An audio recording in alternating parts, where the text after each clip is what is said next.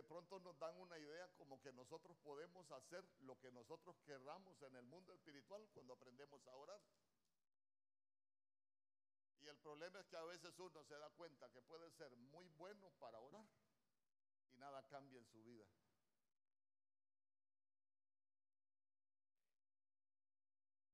Ojo, ojo, no estoy diciendo que no, que no tenemos que orar. ¿Me explico? Estoy diciendo que a veces se nos enseñan tantas cosas humanamente, pero uno va, va entendiendo muchas cosas y, y ahí lo vamos, a, lo vamos a poder ver, hermano, con algunos personajes, porque para nosotros son una gran escuela. Entonces, entonces yo lo primero que le quiero decir es, nos, usted y yo tenemos un Dios que es bueno. Tenemos un Dios que se complace en hacer misericordia. Tenemos un Dios que puede abrir ríos en el sequedal, que puede cambiar desiertos en paraísos, tierra seca en huertos. ¿Por qué se lo puedo predicar? Porque a mí, ¿qué es lo que no me han dicho en esta vida, hermano? ¿Qué es lo que no me han dicho? Y aquí estoy. Y digo yo, bueno me fue haber pasado por esa escuela. Mire, si hay una escuela que nos va a llevar a conocer la bondad de Dios, son las tribulaciones. Nadie conoce lo bueno que es Dios cuando está bien. Usted no puede conocer al Dios que provee cuando usted no tiene nada en la refri, se va al banco, saca cinco mil pesos y los va a gastar al banco. Usted no puede conocer al Dios que provee. Usted puede conocer al Dios que provee cuando solo tiene la leña, el fuego. Y así como Isaac le preguntaba a su papá, ya tenemos todo, pero ¿dónde está la ofrenda? Ah, tenemos un Dios que provee. Jehová se proveerá. Nadie puede conocer al Dios que sana si nunca ha estado enfermo. Nadie puede hablar que tenemos un Dios maravilloso si Dios no ha hecho maravillas. Y cuando le hablo de maravilla, no estamos hablando de que le quitó la gripe. Hablar de maravillas es hablar de algo que nadie podía hacer en la vida de uno, que solo Dios la podía hacer. Entonces, mire, en primera de Samuel capítulo 16,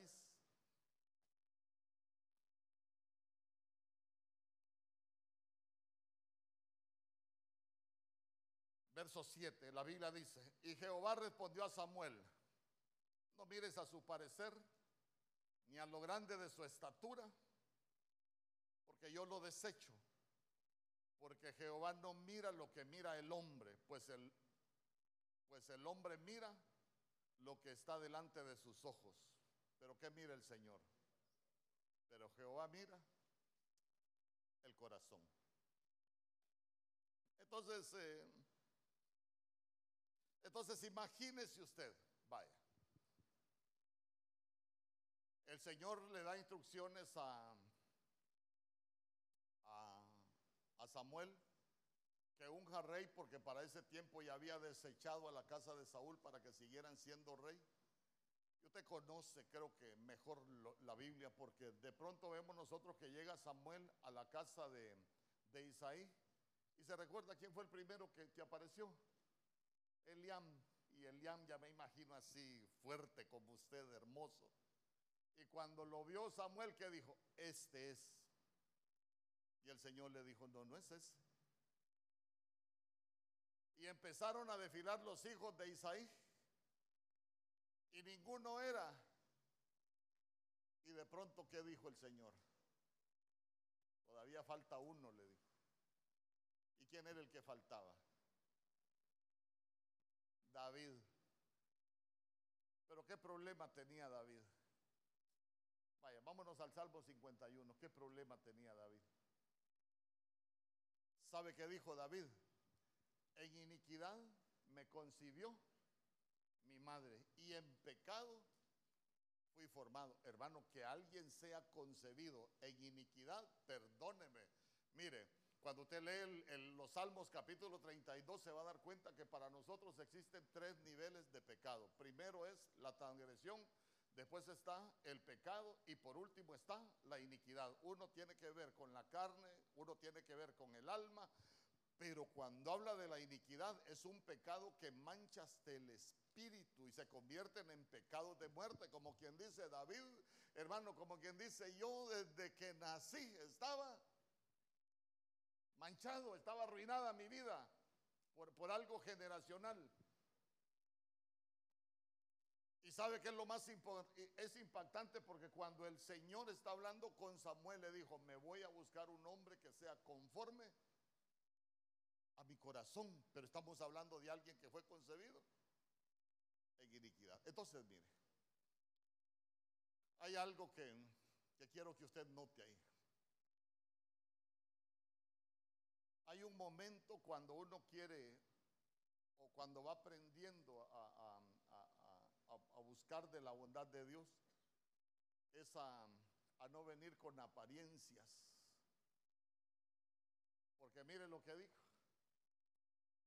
No mires a su parecer ni a lo grande de su estatura, porque eso yo lo desecho. La apariencia delante de Dios a veces no nos sirve para nada.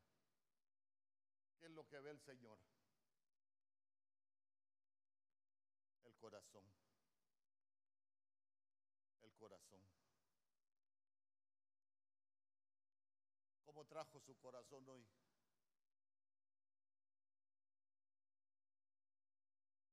Tal vez alguien va a decir ya con lo que estoy enseñando, voy a disponer mi corazón para encontrarme con el Dios bueno, con el Dios que se complace en hacer misericordia. ¿Cuántos personajes hay en la Biblia que hicieron tantas cosas y usted se va a dar cuenta que todo tuvo su momento? ¿Por qué?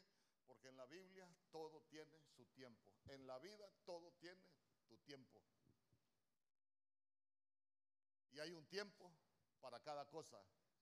¿Y sabe qué? Lo que le podemos pedir al Señor, yo quiero que este sea mi tiempo. ¿Cuántos anhelan que este sea su tiempo para conocer al Dios bueno? Ah, entonces, entonces aprendamos, porque mire, hablar, hablar de ese Dios, bueno, yo le voy a hablar primero de la bondad de Dios. Porque ahí tenemos a David, hermano, David, David, mire, ay hermano, un varón que era conforme a, a su corazón para nombrarlo rey, pero David tenía muchos problemas. Imagínese usted, le voy a contar algunas historias. Humanamente, humanamente, por ejemplo, humanamente, ¿cuál fue de los peores pecados que cometió David? El peor de los errores que cometió David.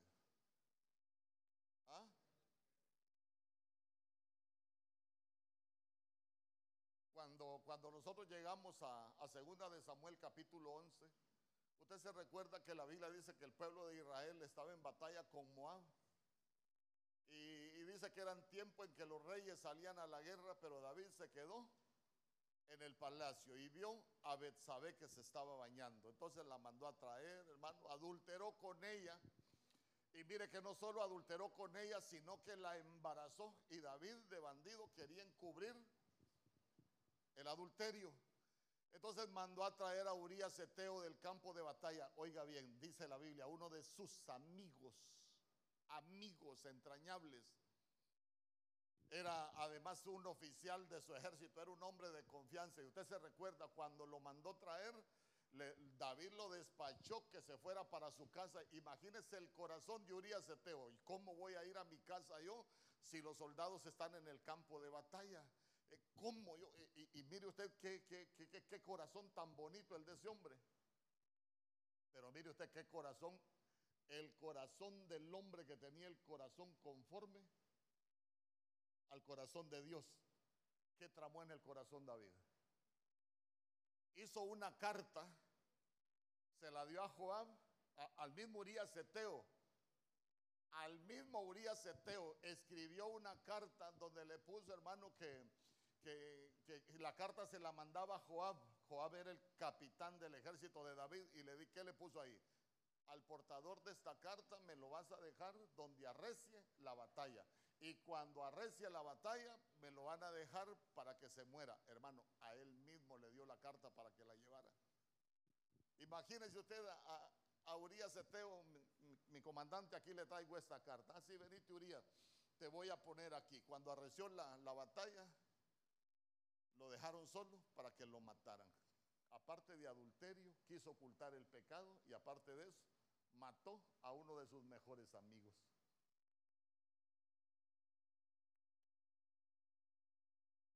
¿Se recuerda quién llegó en el siguiente capítulo donde David? Perdón. Natán. Llegó el profeta Natán.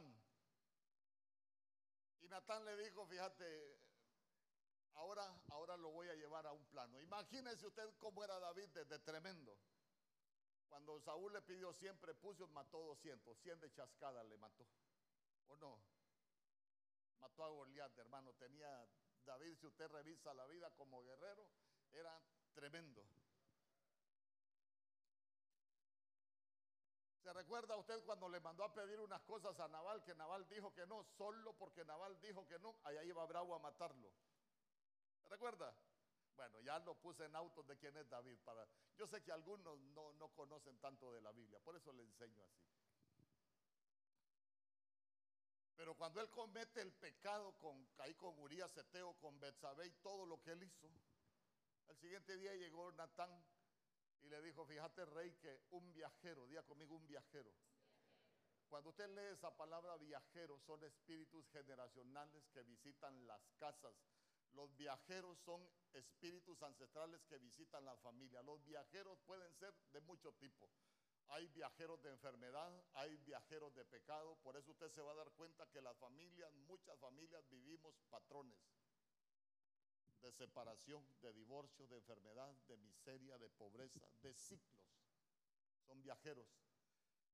Llegó un viajero y, llegó a la casa de un hombre rico. El hombre rico tiene muchas ovejas, tiene mucho ganado, pero fíjate, rey, que había un hombre que tenía una ovejita.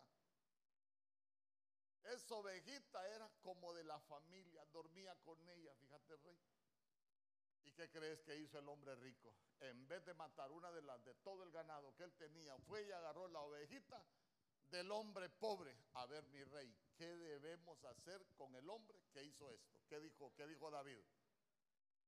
¿Ah? El mismo David, ¿qué dijo? Hay que matarlo, dijo. Ya se imagina, David, quién fue ese desgraciado que hizo eso. ¿Ah? Y no solo dijo que había que matarlo, ¿qué más dijo? Debe de pagar cuatro veces, dijo lo que ha hecho, hermano, cuatro veces. Y hay que matarlo. Y se recuerda lo que le dijo Natán. Tú eres ese hombre, le dijo. Ay, hermano, ¿se imagina usted el gran David cuando Natán le dijo, tú eres ese hombre? ¿Qué hizo David después? ¿Qué hizo David después? ¿Ah? ¿Qué él hizo? que la, que lo, porque es en la vida que a nosotros nos toca alcanzar misericordia. ¿Y por qué tenemos que alcanzar misericordia? Porque ya nos dejó la misericordia atrás del Señor. Quiere decir que la misericordia se nos pasó porque nosotros estábamos ocupados en otras cosas. Porque mire, usted se sabe el Salmo 23, la Biblia dice, Jehová es mi pastor, nada me faltará. Y se recuerda que en el verso último dice, el bien y la misericordia me seguirán todos los días. Entonces, mire qué bonito porque en determinado momento nosotros vamos caminando, el bien y la misericordia nos vienen siguiendo. Por eso es que la Biblia dice, siete veces cae el justo y aún de la séptima se levantará. ¿Por qué? Porque el bien y la misericordia nos vienen siguiendo. Pero hay un momento que nosotros podemos hacer algunas cosas que el bien y la misericordia ya dejan de seguirnos. ¿Por qué? Porque ahora nos toca alcanzar misericordia. Se nos pasó.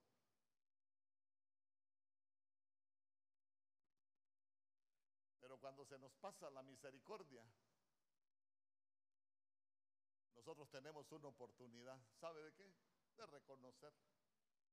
Porque David lo primero que dijo fue, ¿de qué? Hermanos, si él dio la sentencia.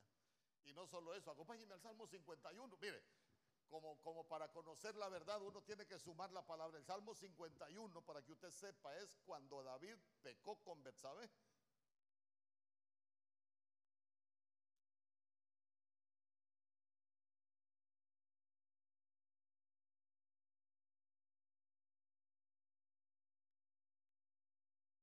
Hay un verso donde David le dijo, ten piedad de mí. Entonces, entonces mire usted que David no llega a justificarse delante del Señor.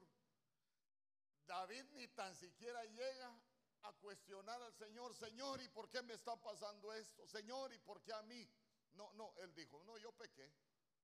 ¿Y sabe qué le dijo? Señor, ten piedad de mí, de acuerdo a tu misericordia. Pero hay algo que a mí me gustó. Conforme a tu inmensa bondad, le dijo.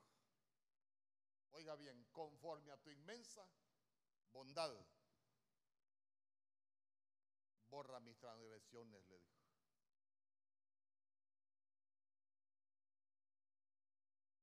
Póngame la Biblia de las Américas, creo que esa es la Reina Valera 1960. Entonces, entonces mire, conocer la bondad de Dios, uno primero reconoce quién es. Y después nosotros lo que venimos a pedir es piedad. Hermano, no venga aquí para conocer la bondad de Dios, Señor, eh, yo no me lo merezco. ¿Y quién es usted para no merecer nada que venga de parte de Dios? ¿Por? Porque todo lo que va a suceder en su vida viene de parte de Dios. ¿Cuántos decimos amén? El enemigo se va a querer meter, hermano, Dios le puede dar permiso, pero ¿sabe qué? Debemos de tener la convicción de que Dios siempre está con nosotros y cuidando de nosotros. Si no, miren lo que pasó con Job. ¿Y sabe qué dijo David después en el verso 4? La Biblia al día le dijo, yo sé que tu sentencia, le dijo, es justa. Y tu juicio es irreprochable. ¿Qué le quiero dejar con esto? David no llegó a justificarse. David llegó a buscar de su bondad. Por eso es que la Biblia dice, escuche bien, Dios lo quería salvar, ya no nos dijo. Y le ha escuchado, le dijo, y te ha perdonado, no te vas a morir, porque el pecado era pecado de muerte, no te vas a morir, le dijo. Hermano, nuestra vida está en las manos de Dios. El que escribió cada cosa de nuestra vida en su libro es el Señor. Desorden o las cosas que nosotros hagamos muchas veces puede acortar o puede aumentar. Pero yo quiero hablar de acortar en este momento. Por ejemplo, la Biblia dice, el que maldice a su padre y a su madre se le acortarán los días y los cuerpos le van a sacar los ojos. No solo eso, la insensatez hace que uno se muera antes de tiempo. Eclesiastés capítulo 5. Entonces mire que hay cosas, hermano, hay cosas que uno puede hacer que van a provocar que llegue un tiempo donde nosotros vamos a experimentar la necesidad de buscar de Dios. Porque Dios tiene su manera de atraerlo a uno. Pero Dios lo que quiere es mostrar su bondad. ¿Y sabe qué? La Biblia dice que si hay algo en que nosotros deberíamos de gloriarnos, ¿saben qué es? De conocerlo a Él, de conocerlo. Porque muchos cristianos en realidad creemos en Dios, pero no conocemos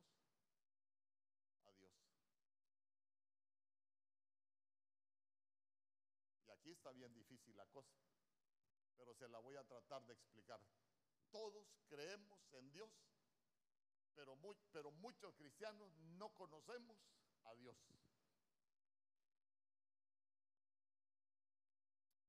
Por ejemplo, muchos cristianos pertenecemos al reino, pero no hemos entrado a la dimensión del reino. En el reino hay de todo. En la dimensión del reino hay de todo para usted y para mí. En la dimensión del reino hay provisión provisión. En la dimensión del reino hay sanidad, hay sanidad. En la dimensión del reino hay cosas nuevas, sí hay cosas nuevas en la dimensión del reino. ¿Cuántos dicen amén? Pero, pero mire, eso es cuando nosotros llegamos a conocer de la bondad de Dios. Llegamos a conocer a ese Dios que es bueno, hermano. ¿Sabe por qué? Porque cuando hablamos de bondad es, es cuando, cuando alguien se vuelve, hermano, enteramente enfocado a hacer el bien. Y ese es el Dios que nosotros tenemos y Él es nuestro Padre.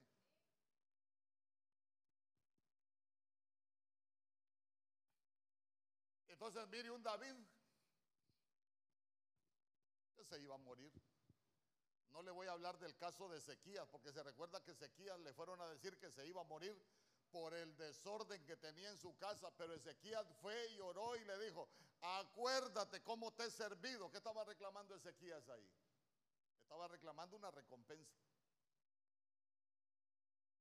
Pero aquí no le estoy hablando de reclamar recompensas delante del Señor, le estoy hablando de venir, de decirle, Señor, yo necesito conocerte como ese Dios bueno. Sé que he cometido errores, pero sé que tú eres un Dios bueno. Hermano, es que sabe que de Dios es cuando uno sabe o puede darse En Génesis capítulo 21, verso 17.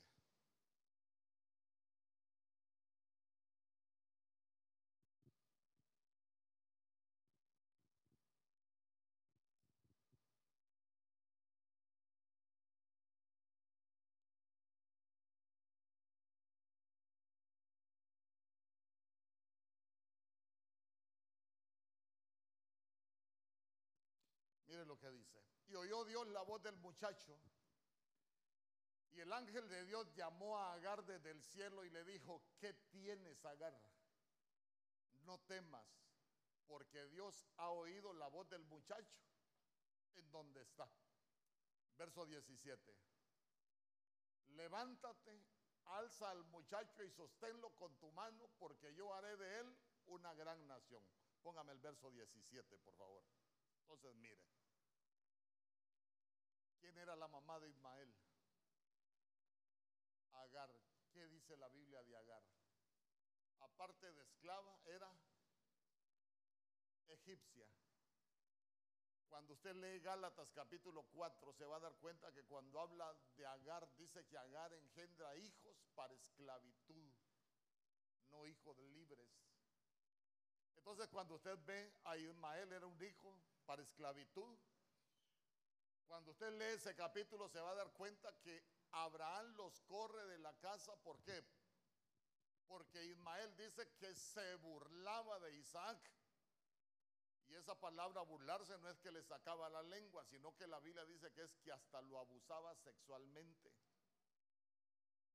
Era terrible el, el Ismael, hermano. Pero ¿a dónde lo quiero llevar? Se van de la casa, se les acaba todo y la mamá se separa del hijo porque se iban a morir. Una mujer egipcia con un hijo esclavo del pecado. ¿Y qué pasó? Aquel empezó a pedirle al Señor y la otra empezó a llorar porque el otro se iba a morir. Pero mire qué bonito. Si usted lo ve espiritualmente, a ninguno de ellos podía atender el Señor. ¿Por qué? Porque ninguno pertenecía ni tan siquiera al pueblo de Dios.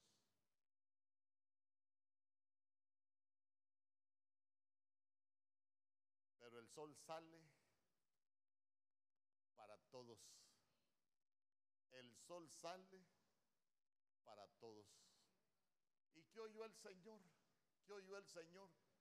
Dice que oyó la voz del muchacho.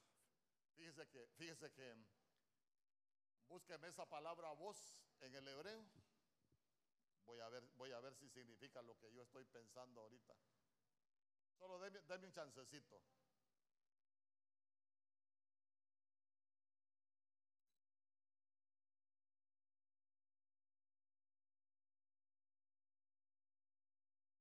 un chancecito, algo, algo puso el Señor en mi corazón ahorita.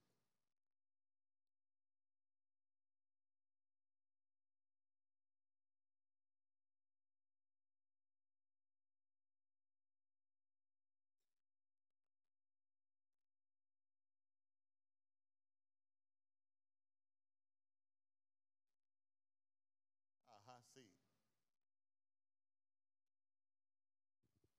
¿Sabe qué? Sí es lo que es lo que el Señor puso en mi corazón. Sabe que esa palabra voz, búsqueme y me la pone ahí en la pantalla. Esa palabra voz, cantar. Mire qué bonita es esa palabra. Esa palabra voz, lo que significa es cantar. La esperamos. No quiera, la tiene que esperar. es, que, es que quiero que la vea. Usted, usted ha escuchado aquel canto que dice, Dios no rechaza oración, aunque esté llorando, alaba, aunque esté sufriendo, alaba. Tu alabanza a Él escuchará. E, entonces, entonces mire, ay, por eso qué lindo es el Señor que aún aquí me puede hablar. Porque dice que oyó la voz del muchacho, pero yo quiero que, que, miremos esa palabra voz.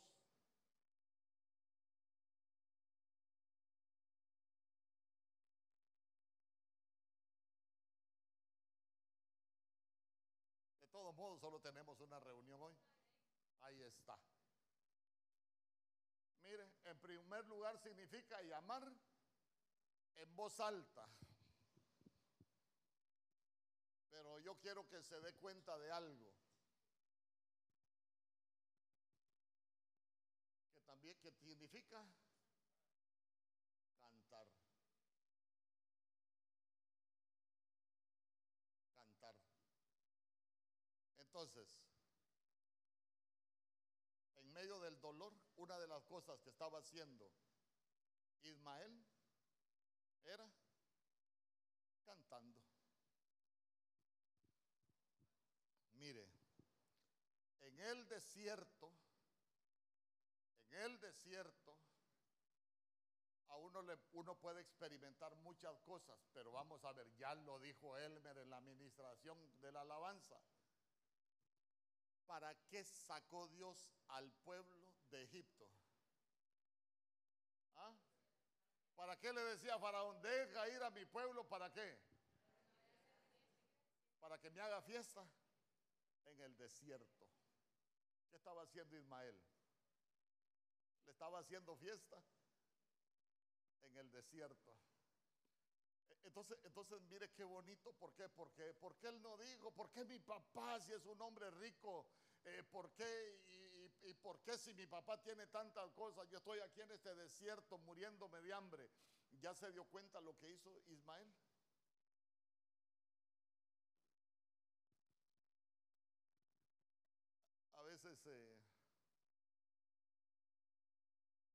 Veces uno canta, pero, no, sabe, si es alabanza o quejabanza de tanta queja que tuvo uno, pero yo quiero que, que se dé cuenta que, hay, hay cosas en la Biblia que a nosotros nos enseñan a conocer de la bondad de Dios.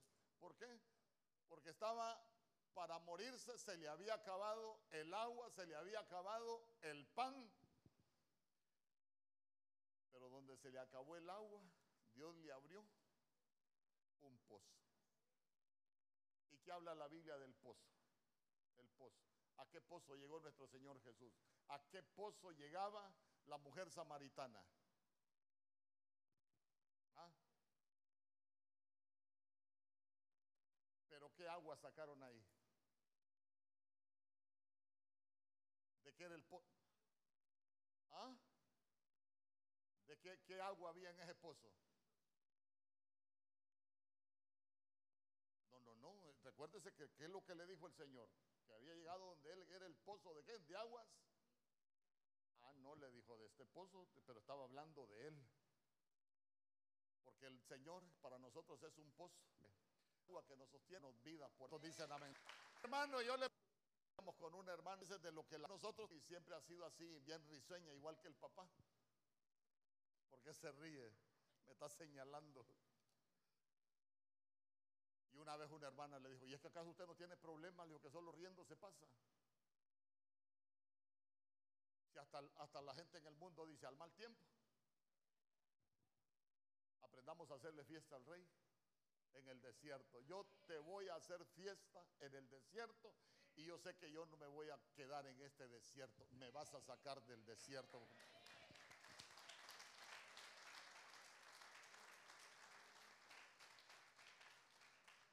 ¿Sabe cuál es el problema del desierto? El problema del desierto es que uno puede ver los gigantes. El problema es que en el desierto, cuando se levantan los enemigos, uno puede experimentar temor.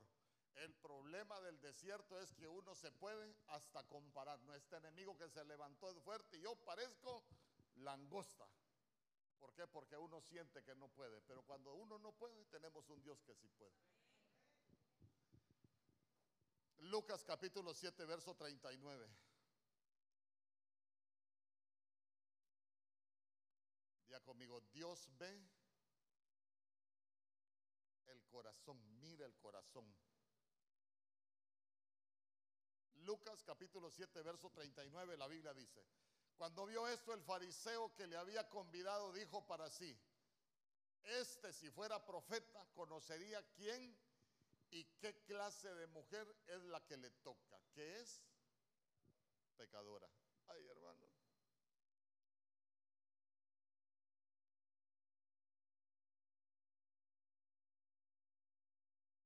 A veces los hombres con facilidad descalificamos a alguien. Mire, uno como pastor, como va aprendiendo tantas cosas, ¿verdad? Imagínense que venga alguien de aquí con uno y le diga, pastor, fíjese que tengo un problema y quiero que ore por mí. Mire, le voy a ser sincero, pastor. Yo eh, tengo tiempo de no congregarme ni de buscar del Señor, pero yo quiero que usted ore por mí. La mayoría de veces, ¿qué dice el, qué dice el ministro? Nada, usted lo que está pasando se lo merece. ¿Y quién lo mandó a juzgar? ¿No sabe qué? Eso le pasa por desobediente. Entonces, mire qué tremendo. Mire qué tremendo. Yo quiero partir de cuando el Señor le dijo a Samuel, Dios ve lo interno. Para conocer la bondad de Dios, Dios ve lo interno, cómo venimos nosotros delante de Él. Porque usted se recuerda que esa mujer, eh, nuestro Señor Jesús llegó a la casa de Simón el fariseo. Simón el fariseo lo invitó. Llegó nuestro Señor Jesús pero aquella mujer dice que oyó que nuestro Señor Jesús estaba en la casa de Simón. ¿Y qué dijo aquella mujer? Jesús está en la casa de Simón. Ah, pues yo lo voy a ir a buscar. Tal vez a alguien le dijeron allí en Ebenezer, o, o en toda iglesia, no estoy hablando de Ebenezer, le digo Ebenezer porque estamos aquí. Hoy va a llegar Jesús a Ebenecer. Hoy, hoy vino el Dios bueno. ¿Y qué hizo esa mujer? Oyó que había llegado a casa de Simón y dijo, no, yo también voy a ir a casa de Simón. ¿Y sabe qué es lo más tremendo? Cuando usted revisa a esa mujer, vea que aquel hombre estaba juzgando, pero, pero nuestro Señor Jesús, ¿en qué estaba pensando? Nosotros. ¿Qué hizo? ¿Qué hizo? Enseñanza de lo. Diga conmigo, detrás de él. ¿Qué es llegar por detrás? ¿Cuántos alguna vez hicieron algo que no querían que su papá lo viera y se metieron por la ventana? Ay, solo bien portados hay aquí. Es que bonito predicar aquí. Aquí solo ángel. Usted es un ángel desde antes de venir al Señor. Yo no sé qué hace acá. Ay, hermano. ¿Te acordás que ahí en la casa contaban que teníamos una ventana que éramos especialistas para salirnos y para meternos por ahí, hermano? Gracias a Dios se lo puedo enseñar porque a mí me pasó, pero a usted no, usted era bien portado. Pero usted se ha fijado que a veces, vaya, ¿Cuántos sacaron alguna nota una vez que se, que, se la quisieron ocultar a su papá o a su mamá? Ahora son los buenos estudiantes hay aquí también. Pero vaya, vaya. Cuando uno no quiere ni que lo vean porque uno siente vergüenza, porque uno se siente mal, porque uno siente, hermano, que, que no merece nada. ¿Por qué? por lo que uno hizo no es bueno. ¿Sabe qué? Esa actitud de, de llegar por detrás es como que uno dice, Señor, yo aquí estoy, pero eh, yo quiero, no, no quiero ni que me veas porque los errores que he cometido son feos. Por detrás. Pero ¿qué llevaba esa mujer? Pero tenía perfume. Diga conmigo, tenía perfume. ¿Y qué es el perfume? Adoración. ¿Y a dónde se lo echó? En los pies. Eh, para echárselo en los pies hay que rendirse. Amor, échame loción y lo agarra y ps, está de pie, pero aquí en las uñas, amor, hay que postrarse. Para que le echen el callo hay que postrarse.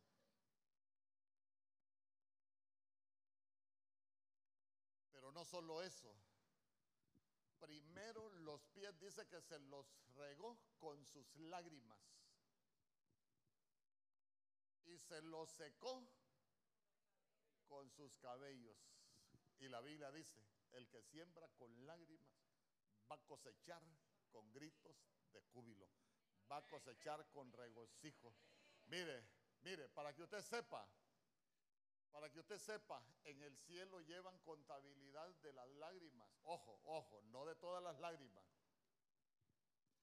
Si usted llora de bravo, esas, esas no le cuentan. Llora de amargura, esas no le cuentan. Pero cuando uno llora delante del Señor, dice que Él, las lágrimas las recoge en una redoma. Y, y esas lágrimas se vuelven una semilla. Y el que siembra con lágrimas va a regresar dando gritos de júbilo. ¿Por qué? Porque derramaste tu alma delante del único que puede cambiar, del único que puede hacer cosas nuevas, del único que puede... Denle una ofrenda de palmas al rey.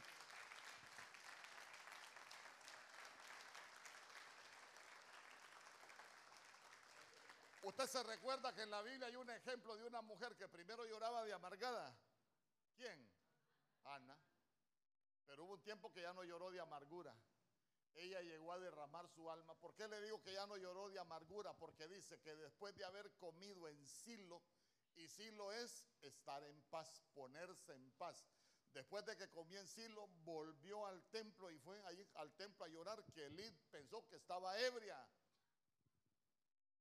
Y le dijo, no estoy ebria, mi Señor, únicamente he derramado mi alma. Ah, que Jehová te conceda lo que has pedido. Y de ahí le dieron su fruto.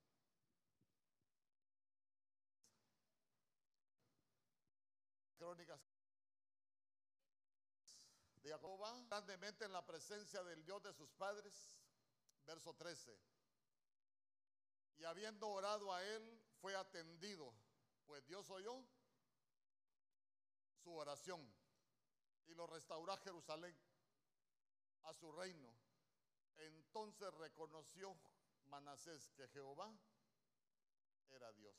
Pero ¿hasta cuándo lo reconoció? ¿Cuándo fue puesto?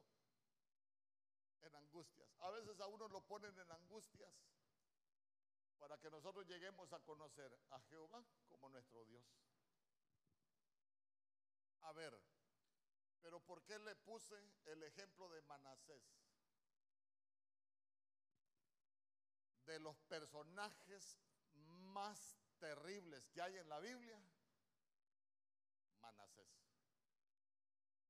Oiga bien, de los personajes más terribles. Mire, si usted humanamente me dice a mí, Pastor Mario, juzgue el caso de Manasés, este va a arder en el infierno. De veras. ¿Quiere que lo miremos? Leas el verso 1 ahí. Comencemos desde el verso 1. Y leámoslo de todos modos, y hoy ya nos vamos a descansar.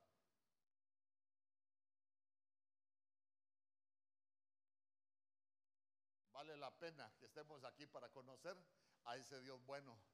Mucho pueblo necesita conocer a ese Dios bueno. Vamos, desde el verso 1. O si me lo ponen ahí, es que quiero que los lea usted conmigo.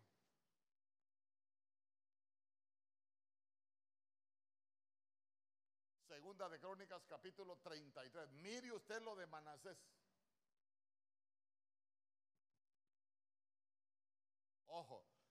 Le estoy diciendo que, ah, entonces puedo vivir como me dé la gana. No, no, no, hay que tener cuidado con eso. Le estoy hablando que Dios es bueno. Pero la Biblia dice, el que esté limpio, límpiese. Más, aquí no es de rezar y empatar. No, aquí es de guardarse. Le estoy, solo le quiero dar a conocer que nosotros tenemos un Dios bueno. A ver, si alguien tiene Crónicas 33.1, que lo lea ahí, por favor. Póngase de pie para que allá, para, para, el, para el estimado auditorio.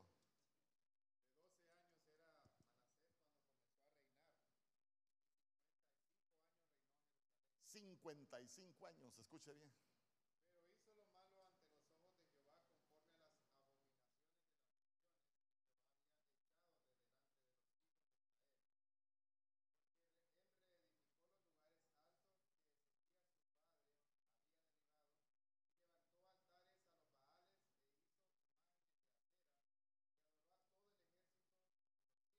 Oiga bien, adoró a todo el ejército de los cielos. ¿Sabe usted cuál es el ejército de los cielos? El ejército de los cielos es el, el tarot, las señales de los cielos, pero por el lado de las tinieblas. Utilizar los astros para brujería. Eso es lo que él hizo, para que usted sepa. culto. Edificó también altares en la casa de Jehová, de la cual había dicho Jehová, en, en Jerusalén estará mi nombre perpetuamente. Oiga bien, en la casa de Jehová edificó altares, pero para los ídolos, no para el Señor. Edificó asimismo altares a todo el ejército de los cielos en los dos atrios de la casa de Jehová. Y pasó sus hijos por fuego en el valle de, del hijo de Inom. ¿Sabe qué es pasar los hijos por fuego? Los ofrecían en sacrificio. Hermano, ¿sabe dónde vi eso yo de, de, de matar niños y ofrecerlos en sacrificio? Estuve, pero se los pasaron los hijos. Miraba, excedió. Se excedió hacer lo malo. No, este ya hay vuelta atrás. Por eso le digo, humanamente, ¿qué dice uno? No, hombre, este desgraciado barder en el infierno. Pero mire usted, si, si, ¿qué dice uno? Este no tiene perdón de Dios. Cuando uno ve gente ahí en la calle que anda haciendo cosas, uno dice, "Ah, este no tiene perdón de Dios. Hermano, hermano, sí puede. Por eso yo le digo, a uno no le compete juzgar quién se salva, quién va al infierno, porque nosotros no hemos llegado a comprender la magnitud del Dios, no hemos llegado a, valorizar la magnitud de la bondad de Dios. Porque él fue puesto en angustia. Mira toda tu vida, mira todo lo que has hecho, le hubiera dicho yo a vos, no te perdono, pero ni en broma. Y cuando, cuando él eh, fue puesto en angustia, después de que se excedió en hacer lo malo, ¿qué hizo el Señor? El Señor lo oyó. Porque tenemos un Dios que es bueno. Aunque no se acuerde de nada más, pero acuérdese que Dios es bueno. Le voy a pedir a los hermanos de alabanza que suban.